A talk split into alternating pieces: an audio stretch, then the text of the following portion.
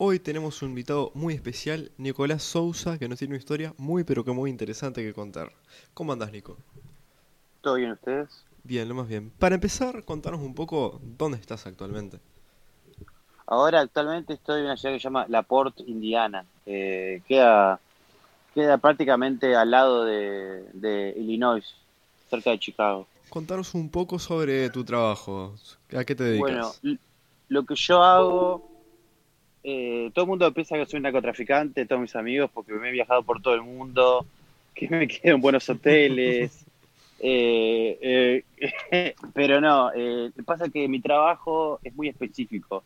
Por ejemplo, lo que hago yo, yo, eh, eh, por ejemplo, me invitan, eh, me invitan a shows de pirotecnia internacionales para tipo de, de jurado o para que les ayude a armar los shows.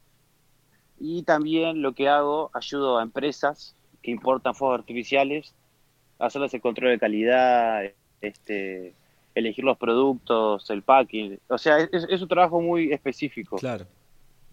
Así que vos estás en el Entonces- rubro de la pirotecnia. De la pirotecnia, sí, en la Y pirotecnia. contanos un poco más el trasfondo. ¿Cómo, cómo llegaste a, bueno, ¿Cómo llegué? de pirotecnia? ¿Cómo llegué? Bueno, te cuento. Yo, eh, antes de trabajar en pirotecnia, tenía otro trabajo que también que tenía que viajar mucho, que era la parte del sector financiero. Eh, así, sin vueltas. Eh, no estudié nada relacionado a lo que estoy haciendo y lo que hacía previamente. Eh, simplemente fueron oportunidades que me fueron surgiendo y mm, estuve un tiempo trabajando en el sector financiero, viajando por todo el mundo y una cosa de lo que tiene de viajar, que conoces mucha, mucha gente. Todo el tiempo te surgen eh, oportunidades y proyectos. Así Eh, que, de bueno, vos en sí. Sí. capaz que, para dar un poco más de background a nuestra audiencia, Mm. vos eh, sos uruguayo y hasta soy uruguayo. qué, ¿cuándo fue que te empezaste a ir de Uruguay? Uruguay me fui en el 2014, me fui de Uruguay. Y Que- vos desde ese año sos como una especie de nómade que vive un poco en un país, Claro, luego en otro. claro. Claro. Mis amigos, mis amigos me dicen que soy un gitano, Un que me gitano, joden que soy un gitano. Ahora que Pero- llegamos a Uruguay, Nico, ¿de, de dónde? ¿Nacido en dónde? Tipo Nací en. Artigas, en En Artigas, Artigas. Wow. Allá arriba. allá arriba, sí, pero... De Artigas para todo el mundo. Exacto, sí, exacto. Nosotros Eh, somos de nací en 33. Artigas. Ah, bárbaro, bárbaro, bárbaro. Conozco 33, muy lindo el lugar. Gracias. Hace tiempo que no voy, pero... Eh, bueno, si, si querés, te cuento más o menos, eh, te sigo la, te sigo la historia. Eh. Trabajé en el sector financiero un tiempo, eh, viajé, bas- viajé bastante por todo el mundo y después eh, eh, renuncié a ese trabajo porque ya estaba como medio... eh, cans- eh, ya como que era muy, muy rutina y ya, viste, no, no, Eh, no me gustaba perdón, más el en el distrito financiero, Sí, la parte financiera, sí. ¿qué, Todo lo qué que hace una persona todo- cuando trabaja ahí? Mm, lo que hacía yo, yo estaba en la parte que se llama eh, protección de patrimonio. O sea, mm, hay gente que, que tiene eh, muchas propiedades, muchos capitales, este, y eh, lo, voy a, lo, voy a, lo voy a poner simple para que se entienda. Sí, sí. Eh, gente que tiene mucha plata, mucha, mucha, mucha plata, muchas inversiones, y cuando tienen problemas familiares con sus esposas o con los hijos, que quieren, quieren blindar, blindar ese patrimonio. Por ejemplo, lo que hacen, Claro. lo que hacía yo, eh, ellos me compraban eh, compañías limitadas, por ejemplo, de Panamá, de Hong Kong, eh, abrían cuentas en bancos allá y movilizaban capital para esos lados por si pasaba algo. Como para asegurar Este- su patrimonio, sí, sí. Claro, claro, porque mucha de esta gente eh, tiene amantes, tres novias, entonces, y a veces, Claro, bastante eh, inestable eso. Es claro, entonces a veces, Y uno, eso en sí, sí. eh, uno lo más que pensaría, bueno, eh, un abogado o alguien que estudie Derecho, pero eh, vos para llegar a- ahí, ¿fuiste luego en alguna capacitación No. de la empresa o algo no, no, no, no, no, yo te, yo te cuento, eh, Eh, yo, para idea, elegí, bachiller- eleg- eh, me metí en el bachillerato, elegí biolo- eh, biológico y, en mi- y en mi familia son todos doctores. Y iba a ir por ser, Claro, iba por, esa- iba a ir por ese rubro. Seguir el legado familiar. Aporto Claro. súper random, digo, o sea, viste cuando te dicen, bueno, sé medicina, sé biológico, tu padre es Claro, doctor, y claro. no, no, Claro, resulta que sí, sí. al- a, a los dos años voy a estar eh, vendiendo fuegos artificiales, por decirlo, como- vendiendo no, pero trabajando en el rubro de, de la Sí. pirotecnia a nivel internacional, o sea, es súper random. Sí, sí, sí, o sea, nada, o sea, nada que ver. Hasta el día de hoy, mis padres y mi familia siguen sin entender lo que hago, pero está, viste, yo ya intenté explicarlo, no lo entienden. Pasa que cuando estás, sos de esas familias de que son todos, Muy de que el mundo de ellos es la medicina, claro, es la medicina y el- es el mundo ¿Y de cómo? ellos y cuando se juntan, hablan de eso, viste. ¿Y cómo se lo toma tu familia? Que si bien nosotros hemos tenido acá en el podcast casos de artistas que dicen, bueno, eh, no voy a ser médico o abogado, voy a ser artista. ¿Cómo se lo Ah, toman en tu caso de, bueno, me voy a dedicar a los negocios? Es todo un tema. Cuando, cuando yo me metí a estudiar, cuando terminé, eh, cuando terminé biológico, hice, mi- hice eh, quinto biológico, sexto, de- le dicen, eh, me- no me acuerdo, me, no me acuerdo cómo se llama, ahora ya tanto tiempo, y ahí me metí a estudiar odontología, porque, Claro. porque mi padre es odontólogo. Y, ta, y me metí, y la verdad, te soy honesto, te soy honesto, no, no me gustó, es horrible. Horrible. Me acuerdo que una vez en una clínica vino una señora con toda la boca podrida. y e, eso, eso Eh. fue, eso fue. Y aparte, la verdad, a mí no me gusta, o sea, me gusta, o sea, creo que a nadie le gusta estudiar, pero en odontología es algo, odontología y la medicina creo que es algo que si no estudias full time, dedicas eh, 100%, es como que es muy complicado, ¿entendés? Claro. Y, ta, y, y me salí de eso, me salí de eso, que te- obviamente mi familia, yo era la oveja negra, ¿no? ¿Cómo que no hacer? Sí, sí. ¿Cómo no vas a la ser carrera de-? Claro, o, o- o- doctor, lo que sea. Entonces está, idas y vueltas en eso, idas y verías, este, me metí a hacer negocios internacionales, Negocios en, la, en la católica, en la católica, pero también, eh, mirá, eh, yo soy una persona que enseguida se da cuenta si algo le gusta o no le gusta. Yo, no, o sea, eh, eh, si empiezo algo, enseguida me doy cuenta. O sea, no sé, no sé si se entiende, ¿no? Sí, sí, sí. ¿Cómo no? Y bueno, y empecé un semestre ahí, y porque era, en la época era como una carrera nueva, ¿viste? Como que nadie tenía claro la, la salida laboral de esa- de- del trabajo ese, pero ya había gente recibida de eso. Y está, estuve averiguando y me, y me di cuenta que toda la gente recibida de eso o son hijos de empresarios, ¿entendés? Que los, que los, Claro, los padres... claro, y capaz que ahí vos pensaste, bueno, ¿cómo yo hago un contacto para trabajar y no morirme de hambre? Claro, y, y después empecé a ver que la gente que no tenía esa suerte de tener padres empresarios con negocios, etcétera, es como que todos terminaban de la típica de administrativo, ¿no? Claro, sí, sí. Entonces agarré y dije, le dije, no, esto no es para mí y ta, y, y, y, y me, y me salió otra vez. Y, y al mismo tiempo, este, yo, eh, yo tengo muchos amigos en, en Brasil, muchos, muchos amigos. Y, y uno de estos amigos eh, me dijo, che, Nico, necesito a alguien de confianza que me ayude con un proyecto que tengo. Y, y, ta, y cuando me di cuenta me estaba yendo para San Pablo, Brasil, eh, y me explicó el negocio, cómo funcionaba, me mostró todo, ¿viste? ¿Viste? Porque yo, como, como le digo, antes, antes de meterme en algo, quiero ver, ¿viste? Eh, lo que me voy a meter, ¿entendés? Sí, sí, por supuesto. Las pros y las contras, todo. Y, y, ta, y la verdad que me gustó, porque a mí me encanta viajar, algo de viajar mucho, de conocer gente y tal, y como que lo agarré por ese lado. Y ahí empecé a viajar, la parte financiera, pero pero es, eh, es un ambiente jodido. No, no, no. Sí, porque yo, yo la verdad que ya me lo imagino, porque si se trata, por ejemplo, de básicamente ocultar el patrimonio de las Sí, pero sí, pero una cosa que aprendí de, de todo esto que la gente que más tiene es la peor. Sí, Sí, lamentablemente esa es mi conclusión de toda esta gente, viste, que está que, tiene muchas propiedades, capitales, eh, ¿viste? Y, quiere esconder patrimonio, cosas así, es, el- es, la, es la más complicada. Pero igual, no quiero no quiero meterme mucho por ese agujero negro. este, Claro, ¿no? Y bueno, no hay ningún problema porque también queríamos tocar otros aspectos. Así que ya para Sí. concluir esta etapa de tu distrito financiero. Ahí pasó. Cuidado, cuidado que tenemos los bomberos en el fondo, eh, ambulancia. Sí, impresionante no sé, porque, porque, porque estoy en el balcón de acá del hotel al lado, Claro. al lado como una avenida. Y Es una ciudad con mucho ruido, ¿no?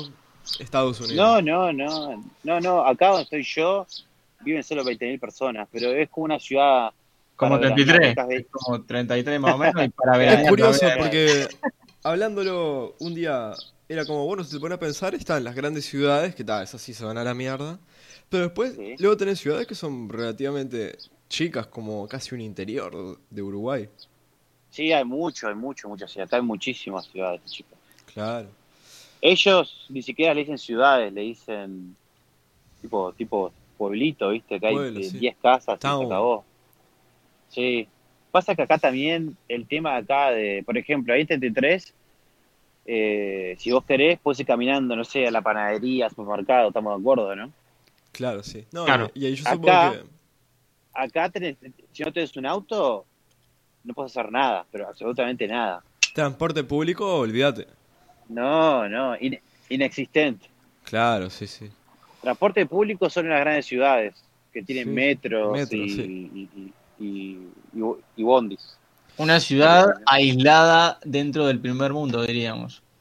Sí, pero, pero lo que pasa es que acá todo el mundo tiene autos. ¿entendés? Claro. Por Claro. ejemplo, por ejemplo, eh, nosotros, eh, la empresa para que yo trabajo, le alquilamos un depósito acá en esta ciudad a un americano y él tiene nueve autos, tiene nueve. Claro. Bueno, ta, nosotros vivimos, no sé si tercer mundo, pero segundo ya Uruguay. Pero No, hasta... Uruguay, Uf. Uruguay, Uruguay no está nada mal. No, Uruguay la verdad no que no está mal. nada mal, pero un auto más o menos usado. Yo creo que anda en Estados Unidos, vos corregime, porque capaz que digo un disparate, cerca de los mil Sí. dólares por ahí, puede ser. Sí, está, pero por mil dólares, o sea, acá por hasta que por 500 compras uno. Pero va a tener, no sé, 200 mil kilómetros, va a tener Claro, algún sí. detalle de chapa o algo, pero podés comprar. Aprovecho, Nico, la- lo que te digo, eh, sin entrar ¿verdad? en rasgos políticos, ¿verdad? Digo, pero ¿cómo ves Uruguay? Vos que has estado siempre sal- entrando, saliendo, este, o Y tenés una cosmovisión de todo el mundo, ¿verdad? Digo, ¿cómo ves a Eh, Uruguay eh, ahora, hace unos años, o, o cómo lo ves hacia el futuro? Muy amplias las preguntas, digo, pero bueno, va por ahí. Mirá, mirá, mirá, eh, yo pienso, por ejemplo, que Uruguay está... Ah, es que es complicado, pero... Porque Claro, no quiero, ¿cómo se llama? Eh, eh, eh, Sin entrar en lo político. por eso. Sí, pero por ejemplo, yo te te soy honesto, no soy fan del Frente Amplio para nada, no me gusta para nada, porque mm, conozco mucha gente que, que, que está metida en el Frente Amplio y, y sé el trasfondo, sé que hay doble discurso. Eh, Igual, te digo una cosa, yo siempre voy a decir lo mismo. Yo no voto de no sé hace cuánto, porque eh, la verdad no me interesa, ¿entendés? O sea, soy de Uruguay, pero no, no, Claro. Eh, no, entiendo. no, no me interesa, pero, pero lo que voy es lo siguiente. Los políticos son todos los mismos, distintos colores, nada más. Exactamente. No hay buenos en, la, en, en esta película. Este, exacto, exacto, exacto. Bueno, Siempre- Pero claro, iba yo- por ahí, digo, si- sin Sí. meternos en lo político, bueno, digo, ¿cómo lo ves? Digo, con tu experiencia No, que has podido entrar, te salir. digo, te digo, te digo, Uruguay, yo Uruguay lo veo muy, muy bien. El problema es que lo que veo de Uruguay es un país muy caro, demasiado caro, muy caro. Y a mí todo el mundo cuando, cuando me pregunta dónde soy, le digo que soy Uruguay y lo primero que me dicen Pepe Mujica, Luis Suárez que mordió a alguien y la marihuana. Son las tres cosas que te dicen, Claro. nada más. Uno Es de lo primero que se acuerda, lo primero que se acuerda. Hasta en China, cuando digo que soy de Uruguay, tipo agarran los chinos y me miran y, y- y tipo y, y muestran fotos de Suárez y como que Ya. están mordiendo a alguien. Volviendo un poco al tema, al hilo central. Vos después de esto del registro financiero, empezaste un poco en el rubro de la pirotecnia. Fue así, yo volví a Uruguay, volví a Uruguay y empecé a trabajar para, para un mayorista que importa pirotecnia. Y él siempre me comentaba que él, eh, que él a veces iba tres veces por año, así todo así. Y a mí, a mí los artificiales siempre me gustaron, pero no era algo que, que conociera mucho. Claro, o sea, tenía sí. un conocimiento. Iba a terminar muy- trabajando eso. No era Claro, algo que pasaba por la cabeza. Claro, y, y él me dijo para que lo acompañara porque necesitaba ayuda porque él, el inglés el inglés de él era tipo tipo demasiado básico y tal y, y fui con él fui con él dos veces y, tal. Y me empezó a gustar me empezó a gustar empezó a gustar. Y, una de estas veces una empresa china me dijo me dijo ¿me puedes ayudar con, con con unos clientes que tenemos en, en América Latina y unos, en- y unos en, en Europa, en España específicamente, claro, porque la barrera del idioma es muy grande para, para el chino, para los chinos. Claro. Eh, eh, pero y tal, y, y empecé a ayudarlos y mientras tanto ayudaba a esta empresa de Uruguay y, tal, y cuando me di cuenta, eh, muchas empresas me empezaron a pedir ayuda. Ah, ¿me puedes ayudar con esto, con lo otro? Y claro, cuando me di cuenta vi que había un mercado para eso, ¿viste? Un mercado... eh, y tal, y, y hace ya... ya- Sí, porque si yo viéndolos de afuera creo que los chinos tienen el, el año nuevo chino, las cosas del dragón, pila de pirotecnia, así Exacto. que es lo que imaginaba, que deben ser como los mayores consumidores de pirotecnia, si te pones a pensar. Sí, sí, sí, sí, es que el consumidor número de pirotecnia del mundo es China y el segundo es Estados Unidos. Claro. Sí, porque Estados Unidos tiene el 4 de julio también, Sí, que el día de que fue poco, que fue una, que fue una locura. Sí, eso se prenden, son una locura. Una locura, sí. Y vos en sí estás en la parte de, de negocios, ¿no? No, yo estoy en la parte de producción, control calidad, eh, Mm. control de calidad y, y tipo me encargo en la parte, viste, del papelerío, de, Claro, la de los burocracia. contenedores, porque cada, porque cada país es un mundo aparte. Por ejemplo, Estados Unidos, cada producto tiene un código, le dicen, le dicen EX number, le dicen. Y si ese producto eh, no tiene un código, o sea, te pueden eh, retener el contenedor y te lo, y te Sí. lo, y te lo, y te lo destruyen. Es complicado, es todo un mundo. Y, y, ta, y, por ejemplo, en América Latina regulaciones son muy pocas, por ejemplo. Sí, es pero es como que se siga, se sigue con una línea Sí, porque es una, estándar. una economía muy cerrada y si te pones a pensar Estados Unidos, capaz que es más abierto y puede exigir, bueno, quiero tal y tal sistema. Sí, igual Estados Unidos tiene, o sea, tiene, tiene eh, dos tipos de tiene tres tipos de categoría. 1.1 que está esos, es, es explosivos, C4, cosas así, viste, cosas, armas, prácticamente armas. Claro, categorías Después para los fuegos uno- sí. Claro, después tenés 1.3, pues 1.3 que es este 1.3 es este, ay, ¿cómo se llama? Eh, pirotecnia profesional, Que, recreativa, Sí, que es sí. para shows. que eso ya puede tener heridos, esas cosas, supongo. Claro, y 1.4 es para, para el consumidor final.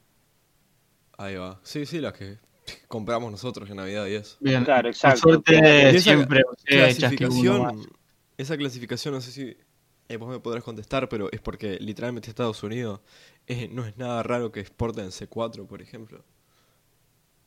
Sí, sí, sí, acá, acá Estados Unidos sí creo que, creo que si, que si, mirá, si querés puedes comprar un, un tanque y, y mandarlo a algún país, mientras, tengas- mientras puedas meterlo en ese país no pasa nada. Y vos, o sea, más o menos que sabés cómo es un poco la movida de la fabricación y esas cosas, o no estás muy metido Sí, en pero- rubro? De pirotecnia sí, sí, sí. sí. Claro. O Y sea, lo tengo claro. Capaz o sea, contanos un eh, poco, medio brevemente, sí. al público. Ta, más Bueno. allá de, de esos que nosotros tiramos en Navidad, esos fuegos artificiales que a veces vemos y son más complejos, de figuras que Claro, se mueven, sí. esas cosas, ¿cómo No, sí. que...? Eh, eso, por, e- eso, eso tipo, es- esas son bombas de pulgada o, o ellos le dicen shells. Claro, Y por ejemplo, y cada shell, por ejemplo, empiezan en de, de 2.5 pulgadas y hay hasta 12 pulgadas, o sea que son grandes, y hay hasta más grandes todavía. Pero esos son más complicados de hacer. Pero en China ahora se hace solo de 2.5 a, a 6 pulgadas, nada más. Wow. Porque los de 8 ahora son ilegales porque son eh, medios inestables y a veces explotan las cajas. Este, Sí, sí. Es complicado. Pero, no, en realidad es simple. O sea, eh, las fábricas, por ejemplo, que hacen- se dedican solo a, a los shells, por ejemplo, es algo simple. Lo- eh, eh, hay diferentes tipos de químicos y, claro, y hay, mm, hay gente encargada de eso que tiene como. eh, todos tienen como un libro de, de recetas, se podría decir. Este, y ellos, ellos este, con di- diferentes típicos, eh, tipos de químicos hacen diferentes efectos. Y, eh, y los gels son tipo, ¿cómo explicarte? Es como un mate grande, ¿entendés? Cerrado. Sí, sí. que Y tiene un una base. poco, ya si tuviéramos que ir, yo vos entré en contacto por en un foro que vos pusiste de tu antes del coronavirus y todo, de tu experiencia en China. Capaz que un Ah, Sí, poco, viste que nosotros los uruguayos somos muy de, de ayudarnos entre todos, de amables, Sí. tal y tal cosa. ¿Cómo describirías la cultura de, de un chino promedio? Mm, son, mirá, eh, la verdad, eh, los chinos, la, la cultura china, eh, una cosa que siempre digo a todo el mundo, que son excelentes personas y son muy serviciales, muy, muy, muy serviciales. Eh, pero es una cultura que está muy enfocada en, en, en la plata, solo piensan en plata. Sí, O sea, te hacen preguntas muy, muy directas. Por ejemplo, te, por ejemplo, te conocen y te dicen, ah, ¿y vos cuánto ganás por mes? Eh, eh, por año te dicen así, ¿viste? Es algo muy directo para ellos, o sea, es algo simple. Este, como que no hay un tabú. Sí, claro, como muchas veces, a veces viendo en películas como los negocios que más se mueven salados son los de Hong Kong y Shanghái y esas cosas. Sí, Hong Kong, me tiene cosas, Hong Kong debe ser una de las ciudades más lindas del mundo. Sí, si pudiera ir en totalmente. Hong Kong, viviría en Hong Kong, pero es muy caro. Y capaz que un tema que eh, no muchos saben, pero antes de la pandemia y todas esas cosas, como que China es un poco totalitaria el gobierno. eh, y como que si vos, eh, hasta donde tengo entendido, lo podés, lo llegas a criticar un poco, eh, no te va muy bien. ¿Vos cómo notás, lo has llegado a notar? ¿Has tenido alguna precaución o algo por el estilo? Si saben, pero en China, por ejemplo, todas las aplicaciones tipo Facebook, redes sociales, Instagram, eh, Google, eh, Gmail, está todo bloqueado. Es cierto. Está todo bloqueado. Entonces, por ejemplo, yo en China uso esas aplicaciones, pero uso una, una, una VPN para conectarme. Una VPN Y es un chinos- servicio que te permite como estar en otro país. Para Exacto, es como, claro, es como Para que sal- sí, sí. claro, es como que saltás la muralla que pone China para Claro. no- que, no, que no- no funcionen esas cosas. Sí, creo que es- ellos usan, no sé qué aplicación, pero creo que había visto que sé. estaba bastante centralizado todo, como redes sociales, eh, pagar y mirá, todas esas te- cosas. eh, sí, eh, ellos usan eh, usan WeChat. Yo tengo WeChat. WeChat, también. Y WeChat es, básicamente WeChat es Facebook, Instagram, Twitter, Uber, Pedido Ya, Claro, todo centralizado. Google Maps, es todo. Es, es todo en uno. Y es Por todo, ejemplo, yo mi WeChat, sí, por ejemplo, el entretenimiento también es algo que está bastante bloqueado y como que Tencent, que es una empresa china, como que es el monopolio allá. Y como que todo, Sí, después se iba descubriendo que como que Tencent tenía sus vinculaciones con el gobierno chino y yo supongo que con WeChat será igual o más o menos así, si ya no es del gobierno. O sea, pero ¿sabes lo que pasa? Mira, en realidad China, en China es todo más simple de lo que parece. O sea, eh, pasa que, ¿cómo explicarte? Acá, por ejemplo, lo- es lo que es lo que veo acá en Estados Unidos. Por ejemplo, acá Estados Unidos es un país que, como saben, el, el coronavirus se disparó por los aires. Sí, Eh, yo acá, por ejemplo, yo uso máscara acá en Indiana y la gente me mira con cara rara, ¿entendés? Porque Sí, sí, este bicho raro. claro. Acá nadie usa máscara, nadie, nada, ¿entendés? Y es como que el americano, si el gobierno te dice, bueno, quédense en casa, no salgan, nada de esto, es como que dicen, es como que hacen lo contrario. Sí, y sí. los chinos, por ejemplo, para los chinos, eh, Xi Jinping, que es el que, que es el líder del Partido Comunista, es como que es el presidente, el primer ministro y el papa, todos juntos, ¿entendés? Claro, sí, sí. Tipo, O sea dice- que si él dice, claro, si él dice algo, se acata. Claro, lo que yo tenía muy entendido es que con el tema de las mascarillas y eso, estaban súper acostumbrados a usarlas.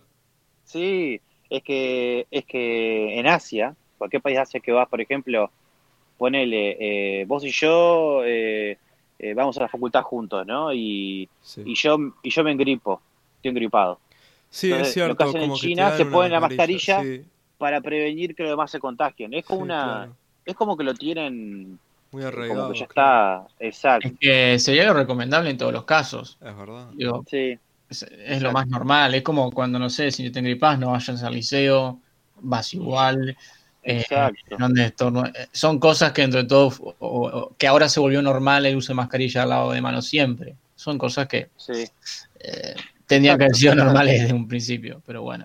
exacto, es así, es así. Pero, pero no, mira, te digo, yo, mi, mi experiencia en China, porque realmente mi experiencia, yo no he tenido ningún problema con Claro. nada, tipo con la que con la policía, nada, cero problema. Además, a veces cuando un policía te ve, te pide para sacar una, una foto con vos, cosas así. Es muy Claro, común. porque el, el, el, ¿cómo es? El del americano es bastante extraño en esa cultura. El americano, pasa que el yo lo que veo acá en Estados Unidos, el problema acá en Estados Unidos es la educación. Eh, acá la educación es malísima, te das cuenta enseguida. Eh, es, es que pasa que hay mucha gente acá que nace acá, eh, vive acá y muere acá, o sea que nunca sale Sí. de Estados Unidos porque para Estados Unidos es lo mejor del mundo y, y ya está. Es como que eh, es, es- es como que, por ejemplo, vos decís, yo soy de Uruguay y te dicen, ah, queda en África Uruguay, ¿no? Claro. O No si no tenés, te dicen, tenés ah, capaz que esa baja moral a nivel internacional que Claro. capaz que te hace No. aspirar a viajar, por lo menos. Es que, es que, es que no sé, que acá en Estados Unidos hay mucha gente, hay gente, hay gente muy ignorante. Eh, la- la- o sea, me huele decirlo, pero, pero, pero, pero es así. Hay, hay gente que, que no tiene ni idea de, de nada, ¿entendés? De nada. Sí, sí.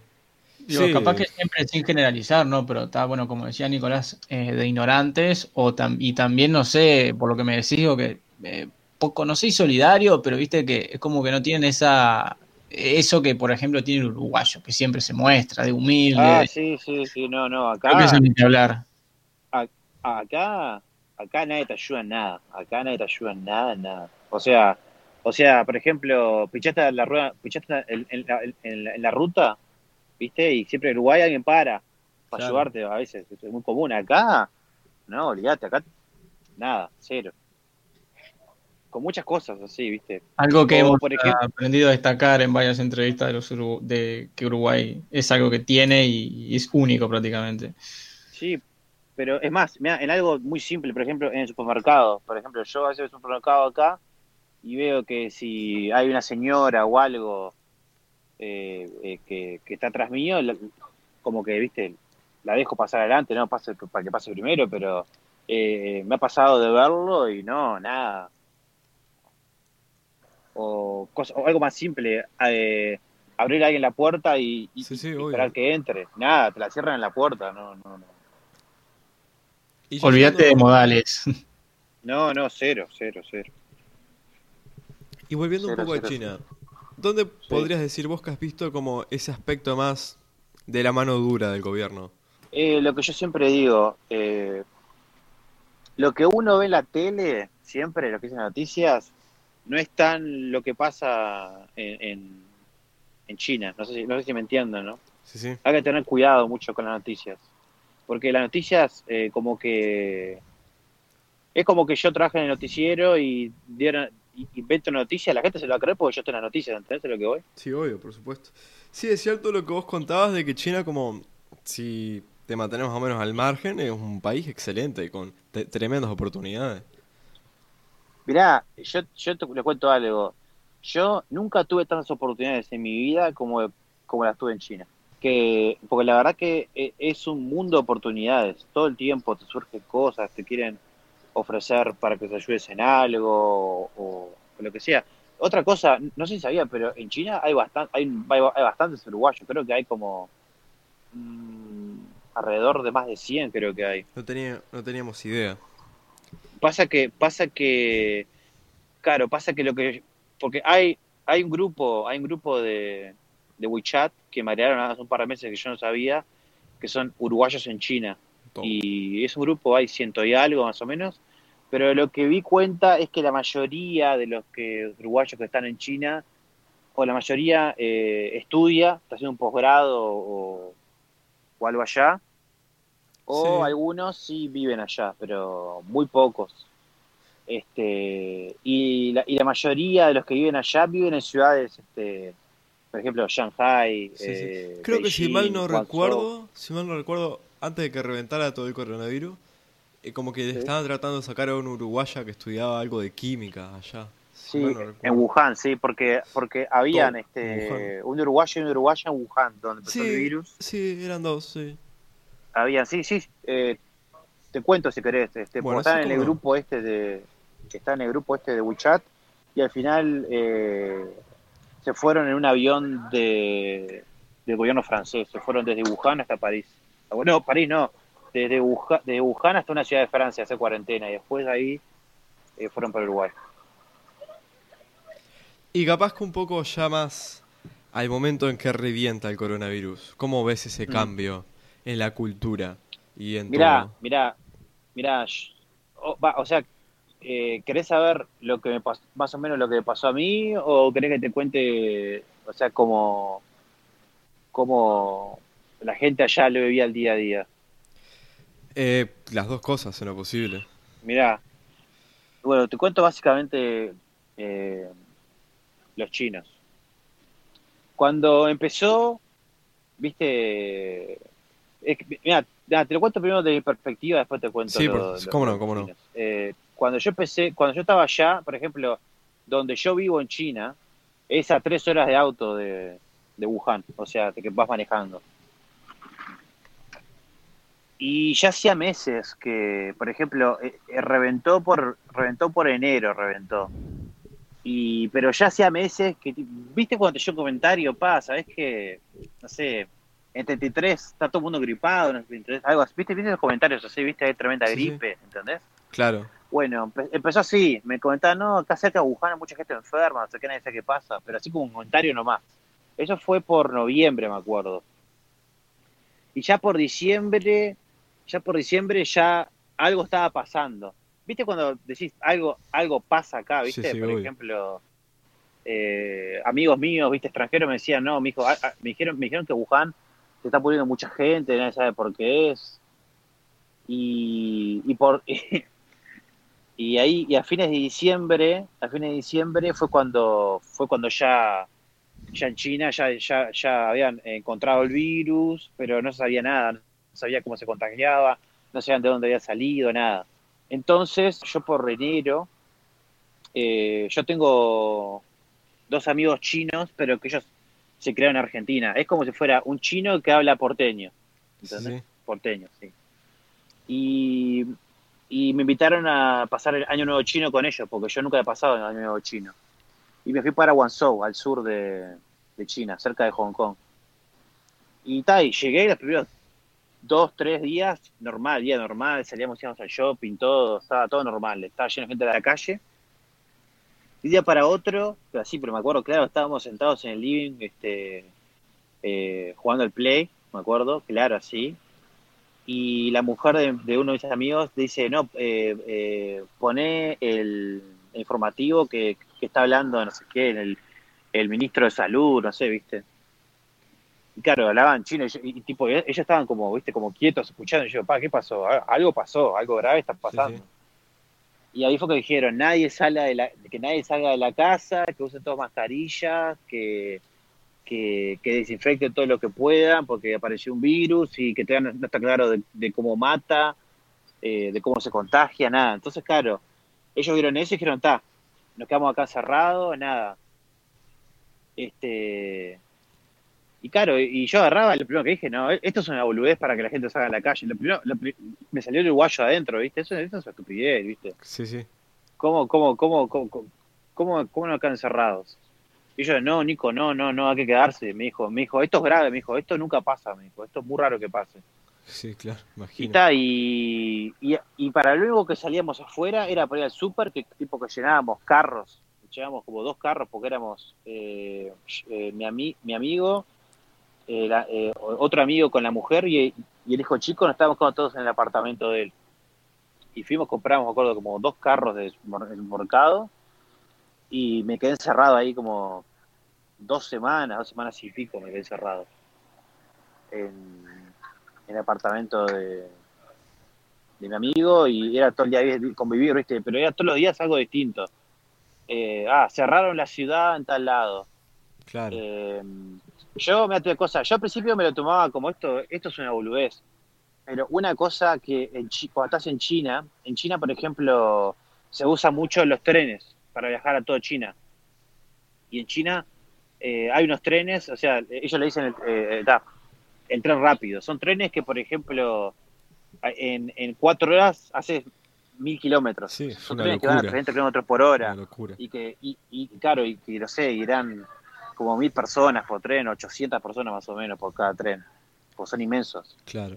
Y cuando dijeron que paraban todos los trenes, cerraban todos los trenes del tren, ahí, ahí me preocupé, porque dije, los ¿Cómo me trenes es como los, los trenes es como la sangre de China, o sea, Sí, es, sí. es como la gente se mueve para todos lados.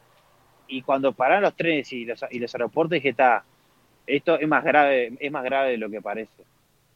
Este, que ahí fue cuando me cayó, digamos, me cayó la ficha de que esto era, era grave. Entonces dije, pa, esto Sí, es complicado, ¿verdad? Y después todos los días, este, ah, se murieron tantos en tal lado, tantos en tal lado, ¿viste? Y yo, por ejemplo, yo soy, yo soy asmático y, es, y viste, coronavirus es una enfermedad respiratoria. Claro, sí. Entonces, más cuidado todavía. Y, y no, y ellos, eh, los chinos, por ejemplo, yo me acuerdo el apartamento de mi amigo, mi, ami- mi- mi amigo es muy amigo, tiene un amigo que vive en el edificio enfrente, o sea, como, como que de balcón, vos, eh, vos ves el otro edificio. Y, por ejemplo, y, y se gritaban desde balcón a balcón, llamaban por teléfono para hablar, porque todo el mundo se quedaba en la casa. Sí, claro. Nadie salía, todo el mundo acataba lo que dijo el gobierno. Y, y- y- soy honesto, así eh, salieron adelante. ¿Entendés? Es como Uruguay. Uruguay, Uruguay yo creo que eh, lo encaró muy bien al virus. Uruguay. Y lo que me lleva a la pregunta, vos ahí, eh, ¿qué pensaste? ¿Qué dijiste? Eh, bueno, eh, pucha, ¿cómo me voy? O bueno, tranqui. Claro, claro, claro, porque en ese momento eh, uno de mis amigos eh, eh, me dijo, Nico, nos tenemos que ir de acá ya, me dijo, porque, claro, porque mm, eh, mi amigo estaba conmigo, yo- yo- a, a mí tipo como que me cayó, cuando me cayó la ficha de todo, dije, pa, yo si me contagio de esto acá, la quedo, entonces aparte... Sí, Yo, yo no hablo mandarín, mi mandarín es muy básico como para decir sí, no, no quiero, cosas básicas, ¿entendés? sí. Sí. Y si voy al hospital, no sé, me, me muero, ¿entendés? Claro, y que, era, que, que- que era mi miedo enfermarme. Y mi amigo agarra y empezamos a buscar vuelos, ¿viste? Estuvimos, me acuerdo que eh, un día entero en la, en- computadora buscando vuelos en distintas aplicaciones. Y claro, lo que estaba pasando era que las aerolíneas de a poco eh, decían, eh, no vamos a China, no vamos a China. Entonces cada vez había menos aviones, menos vuelos, menos vuelos, menos vuelos. Y mi amigo, él se volvió a Buenos Aires y consiguió un vuelo para ir desde Guangzhou a, a Dubai, Dubai, Buenos Aires. Claro. Y, y cuando él compró el vuelo, yo a comprar el vuelo, me dije, está, voy a Buenos Aires y me cruzo en buquebús. No es una pavada. Sí, nada. es- nada, lo importante era salir. Y- eh, sí. Por lo menos un lugar donde entienda el idioma. Claro, mi amigo compra el pasaje y no fueron cinco minutos a comprar el pasaje, yo compro el pasaje, voy a tratar de comprar el pasaje Y no y me dice que como que como que ya el avión estaba lleno. Uh, sí, Y ahí, y ahí, ahí empezó, mi amigo empezó, mi amigo agarra y llama a la oficina de China de, de Emirates. No, porque compré pasaje y mi amigo que compraba uno me dice, no, ese vuelo está lleno y es el último vuelo que sale de China de, de Emirates. Dije, está, me jodí. Dije, está, ya está. ¿viste? Porque ¿Fuiste? ya no, no, no. Sí, claro. Y, y entonces dije, yo, entonces yo pensé está, si está tan complicado de para allá, dije de última, me voy a un país de acá cerca, de acá cerca, no sé, eh, pensé irme a, a Vietnam o, o a Tailandia, que son pa- eh, eh, ¿Ustedes ahora fueron a, a Asia? ¿Conocen algo? Lamentablemente no. Oh, No bueno, salido ok, del país. bueno. u- No, Una ni- cosa, Y la quebrada de los cuervos, Nico, disculpa. ok, bueno, eh, lo que tiene, por ejemplo, eh, Vietnam, Tailandia, que es, es, no es barato, es muy barato. Sí, ¿no? son O sea, no vale nada, no vale nada, no vale nada las cosas. Dije, está, dije, para no, para, para, porque mi amigo quería que me quedara en la casa de él, pero yo me quería ir por miedo. Entonces dije, está, agarro, me compro un pasaje y, y, y me alquilo una, eh, un, Airbnb, un, un Airbnb o, Sí, o un hotel en Vietnam que no valen nada y me quedo un mes, dos meses, no pasa nada, eso no es problema. Y también empecé a buscar pasaje para, para esos lados y, y claro, y cancelaban los vuelos todo el tiempo. Entonces vi eh, para irme a Bali, Indonesia, que quedaba bastante lejos, allá cerca de Australia más o menos. Y compré el pasaje todo y al otro, y- o sea, lo compré de un día para otro. Le dije a mi amigo, llama al Sí, aeropuerto que digo, me voy, no sé qué, me llevó, todo, no sé qué. Voy, voy a, eh, voy a hacer el, o sea, yo ya había hecho el check-in online, todo. Eh, cuando paso, o sea, ya hago eh, migraciones como que salí de China, cuando estoy en la puerta para subirme al avión, empecé a ver que venía gente, gente, gente, y ya estaba demorado como, como 40 minutos, 30 minutos, ¿viste? Y es raro que se demore un, un Sí. avión. Por lo general porque salen en horas, porque si no les cobran, tienen que pagar multas y eso. Y viene, y viene un tipo de aerolínea dice, el gobierno indonesio acaba de anunciar de que, de que todos los extranjeros que vayan a China y hayan estado en China en los últimos 14 días eh, son deportados, o sea que no, no, no le dejan entrar al país. Y dije, la puta madre, lo que faltaba. Este, y ahí agarra, y claro, y yo estaba, había un par de extranjeros más, y, le- y voy y de careta le voy a dar a uno, chico, ¿vos qué a hacer? Claro, dice, yo sí. igual, me dice, me dice, un loco tipo que tenía pinta que era de Pakistán o un lugar así. Este, y vienen los de aerolínea y, y me dan como una hoja. E- Es como una declaración que dice que, que si me deportan, que la aerolínea no se hace cargo. Porque cuando vos viajás a un país y si, si te llegan a deportar, el que se tiene que hacer cargo de, hacerte volver a destino es la aerolínea. Claro, Sí. entonces para la aerolínea, para, para lavarse las manos, te dice, firma esto, si te deportan te jodiste. Este, entonces lo que hice, lo que hice fue muy gracioso. Firmé el papel, me metí al avión y del avión agarré y llamé a mi padre, porque yo tuve un amigo mío que él está muy metido en el Partido Colorado y él siempre milita con, eh, o sea, él militaba con Talvi, viste que Talvi Sí, sí, sí. que Era, fue canciller, todo. el canciller Claro, que, tal, que ahora renunció, pero tuvo su gran fama por el Claro. tema de recuperar uruguayos. Claro, exacto. Entonces eh, agarro, llamo a mi padre, digo, digo, papá, llama a Sebastián, explícale esto, esto, esto, esto, esto. Yo ya en el avión, con el cinturón puesto, todo, y el avión por despegar, y le digo, mirá, el vuelo demora seis horas, ¿entendés? Yo llego allá y te llamo, o sea, porque eh, llegué allá, llegué allá, o sea, eh, llegué allá, y cuando llegué, eh, me llama mi amigo y me dijo que que ya había que esta ¿cómo se llama esta muchacha? Eh, Carolina H creo que es la que es la que estaba con, con H Era la subsecretaria o secretaria. exacto exacto ya se había comunicado con, con la gente que, o sea con, con el cónsul o embajador de, de Uruguay e Indonesia con todo y me dijo me dijo vos estás tranquilo que si o sea ya está ya migraciones este eh, ya saben que, que eh, lo tuyo, que, que, que si te llegan a deportar, ellos ya tienen todo como un proceso armado para que, o sea, para, o sea, eh, le dicen salvoconducto, algo así le dicen, no, no sé bien cómo es, pero Sí, sí. este, entonces está, eh, fui confiado y ahí, y ahí empecé a ver como que había como, no sé, ¿viste cuando eh, vas al estadio y como un tumulto de gente? Sí, claro, sí. Así, bueno, y es como que está, estaban todos trajedos en un lugar. Y ahí diciendo lo mismo, no, que no pueden entrar por esto y lo otro. Y, y tal, y yo agarré fui, me dieron el pasaporte, todo, me dieron el pasaporte. Este, había más extranjeros eh, eh, ahí en la fila donde estaba yo, pero yo, yo me metí porque vi que estaban más para la charla de otra cosa. Y ahí cuando me tocó hablar con el, con el, con el oficial de migraciones, me, me preguntó dónde había, le dije de China, me dijo cuánto ya estaba, y, a- y claro, yo tuve una ventaja, Sí. porque yo cuando, cuando me fui para, para el sur de China, yo eh, el- al otro día me fui con mis amigos a Hong Kong, entonces me marcaron el pasaporte como que yo entré a China y salí, o sea que en China había, había estado, no sé, cuatro días máximo. Sí. Este, y me preguntó si tenía síntomas o algo, me tomaban la fiebre y todo, ¿no? Y tipo, y llamó a alguien y se ve que checaba mi nombre y claro, se ve que ya, ya, ya había algo hablado. No sé, no sé qué pasó, yo después les agradecí y tal, y pude entrar. O sea, me dijeron no, que no pasaba nada, pero sé que a otros extranjeros les complicaron.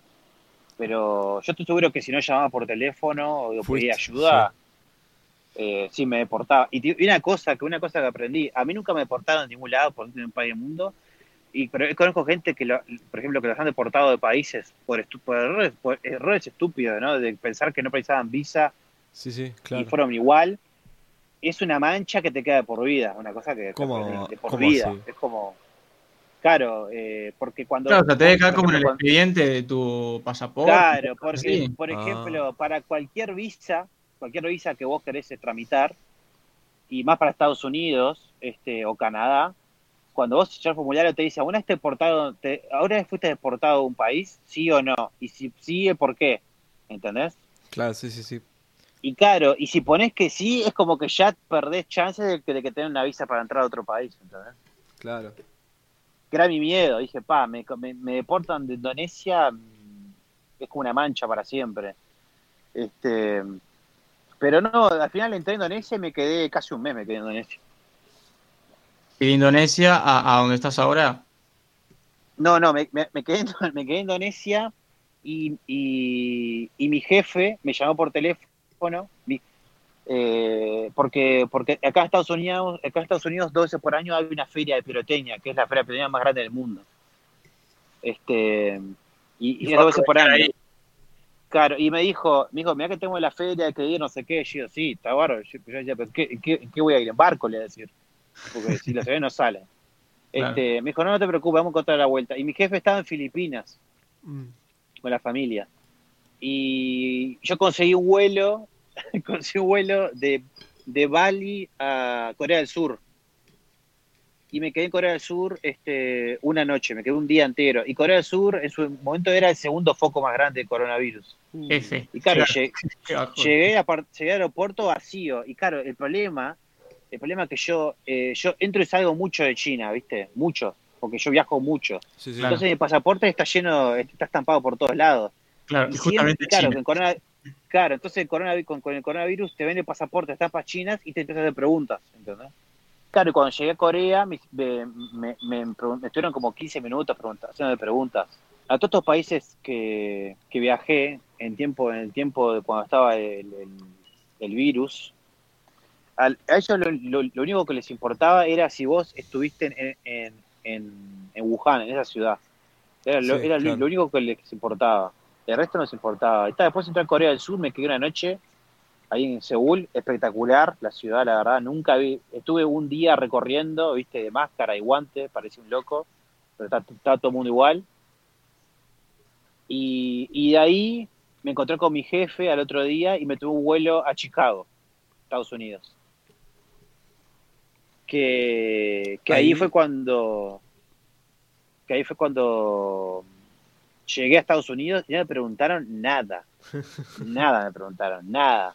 Me acuerdo que fui a la máquina, porque Estados Unidos cuando llegás tenés que eh, poner el pasaporte, eh, la visa dentro de una máquina y ahí te imprime un ticket con tu cara, con tu foto y si, y si el, ticket, eh, o sea, está así normal, no pasa nada, pero si tiene como una, como una X, es que tenés que ir a otra fila para que te, como que te hacen preguntas, por qué viniste, etcétera. Y a los uruguayos a los uruguayos siempre nos toca el que no les pregunta nada, así que les aviso por adelantado. O sea que llegaste por último a Estados Unidos y no te preguntaron prácticamente nada. Nada, nada, nada. El último destino y ya vemos cómo está Estados Unidos Así que imagínate. No, no, no. No, no, no, no, no, no, igual, igual, eh, yo vi a Estados Unidos, después me fui a Estados Unidos otra vez. Yo, déjame que te cuente todo bien para que, para que veas la recorrida entré a Estados Unidos, o sea, llegué a Estados Unidos y la oficina de me pregunta qué venís, digo, no vengo por negocios, voy a una feria, listo, me voy a Estados Unidos, entré, estuve acá en Estados Unidos eh, dos semanas y de ahí me tomo un vuelo de Orlando a, Brasil, porque en Brasil hay muchas fábricas de fuegos artificiales. Y, en Brasil estuve tres semanas y ahí fue cuando me, ahí, ahí fue cuando me quedé trancado, de verdad. Que no había aviones, no había, nada. Así que dentro de todo. tuve- que ahí- pase la ambulancia por ahí. Sí, para que. No, pero lo peor que no es ambulancia es ese camión de bomberos. Es la segunda vez que. ¿Viste cuando pasó más temprano? Sí. Es el mismo, no sé, están aburridos, eh, pero.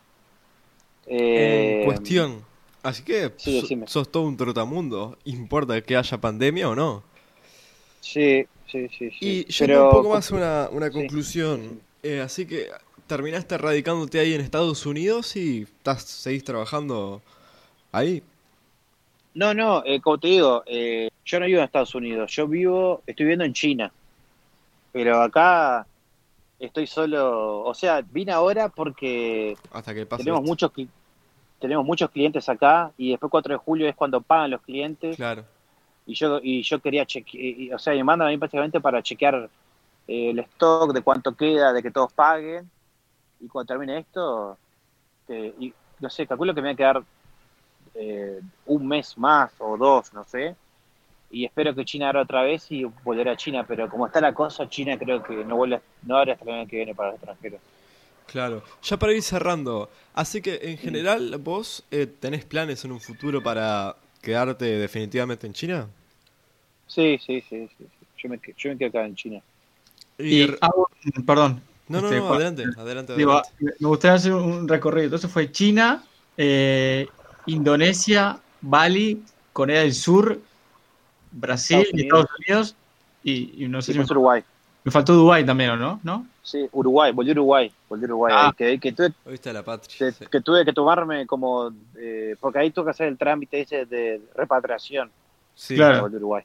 Eh, consulto, eh, ya digo, medio rápido para ir cerrando, pero digo, eh, ¿de qué va a ser el trámite en sí? O Con lo que nos puedas contar, digo, porque bueno, supongo Ah, que eh, eh, el trámite, el trámite de repatriación, Y claro, que, que, que, no sé, eh, que te- eh, es así el trámite de repatriación. Eh, entras a la página esa que te dan y ahí te, ta- te- eh, como siempre, nombre completo, si tenés síntomas, este, si tienes un vuelo, que subas una foto del ticket, ¿viste? Porque hay mucha gente que quiso aprovechar para un pasaje gratis, ¿entendés? Sí, sí, sí. Eh, puse todo y ahí, y cuando terminas el trámite, te dice que alguien se va a comunicar con vos en las próximas horas, 24 horas, ¿no? Y yo como, viste, uno, uruguayo, ¿no? Esto ni en pedo, esto me contratan en dos días, ¿entendés lo que pensé? Claro. Y Claro. me sacó un hotel, me sacó un hotel en Brasil por dos días para esperar, y al otro día a la mañana me llamó eh, la cónsul de ahí de, de Belo Horizonte, Minas Gerais, en Brasil, y la verdad, no 10 puntos, 100 puntos, la verdad que nunca, eh, o sea, nunca había a alguien que, o sea, el- no sé, de parte del gobierno, tan preocupados por hacerte volver.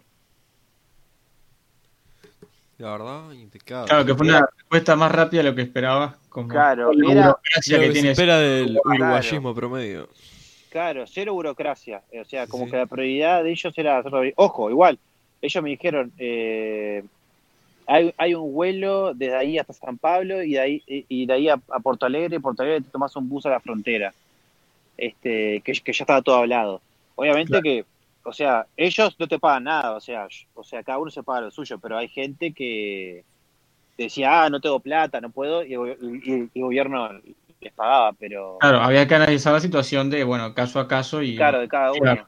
Pero, claro, pero eh, sí, viste, es como te digo, cada caso, cada caso en particular. Igual ellos te preguntan, este, ¿podés comprar el pasaje, todo? Viste, hay gente que dice que sí, que no, yo dije no, no Claro, problema, lo Uno compro. espera que una situación así y la gente que puede lo, lo pague, porque bueno, se quiere volver. Sí, sí, sí, sí, sí. Pero como, como te digo, eh, el trámite ese de repatriación, excelente. Excelente, Bien. excelente. Nunca, nunca me pasó algo así. De que Para ir- algo del gobierno y te contestes tan, tan rápido. Para ir ya cerrando, eh, ¿recomendarías Sí. China para como futuro eh, auge de mercado que vengan extranjeros? Totalmente, totalmente. ¿Y algún totalmente, mensaje que le quieras dejar a nuestro público? Nada, que a- algo que le digo a todo el mundo, que no crea todo lo que ven en las noticias sobre, sobre China, que 80% es mentira. Y sin nada más que decir, te agradecemos inmensamente por haber compartido tus anécdotas y aventuras en este episodio y hasta la próxima. No, todo bien. No, Muchas gracias. Nico, vamos arriba.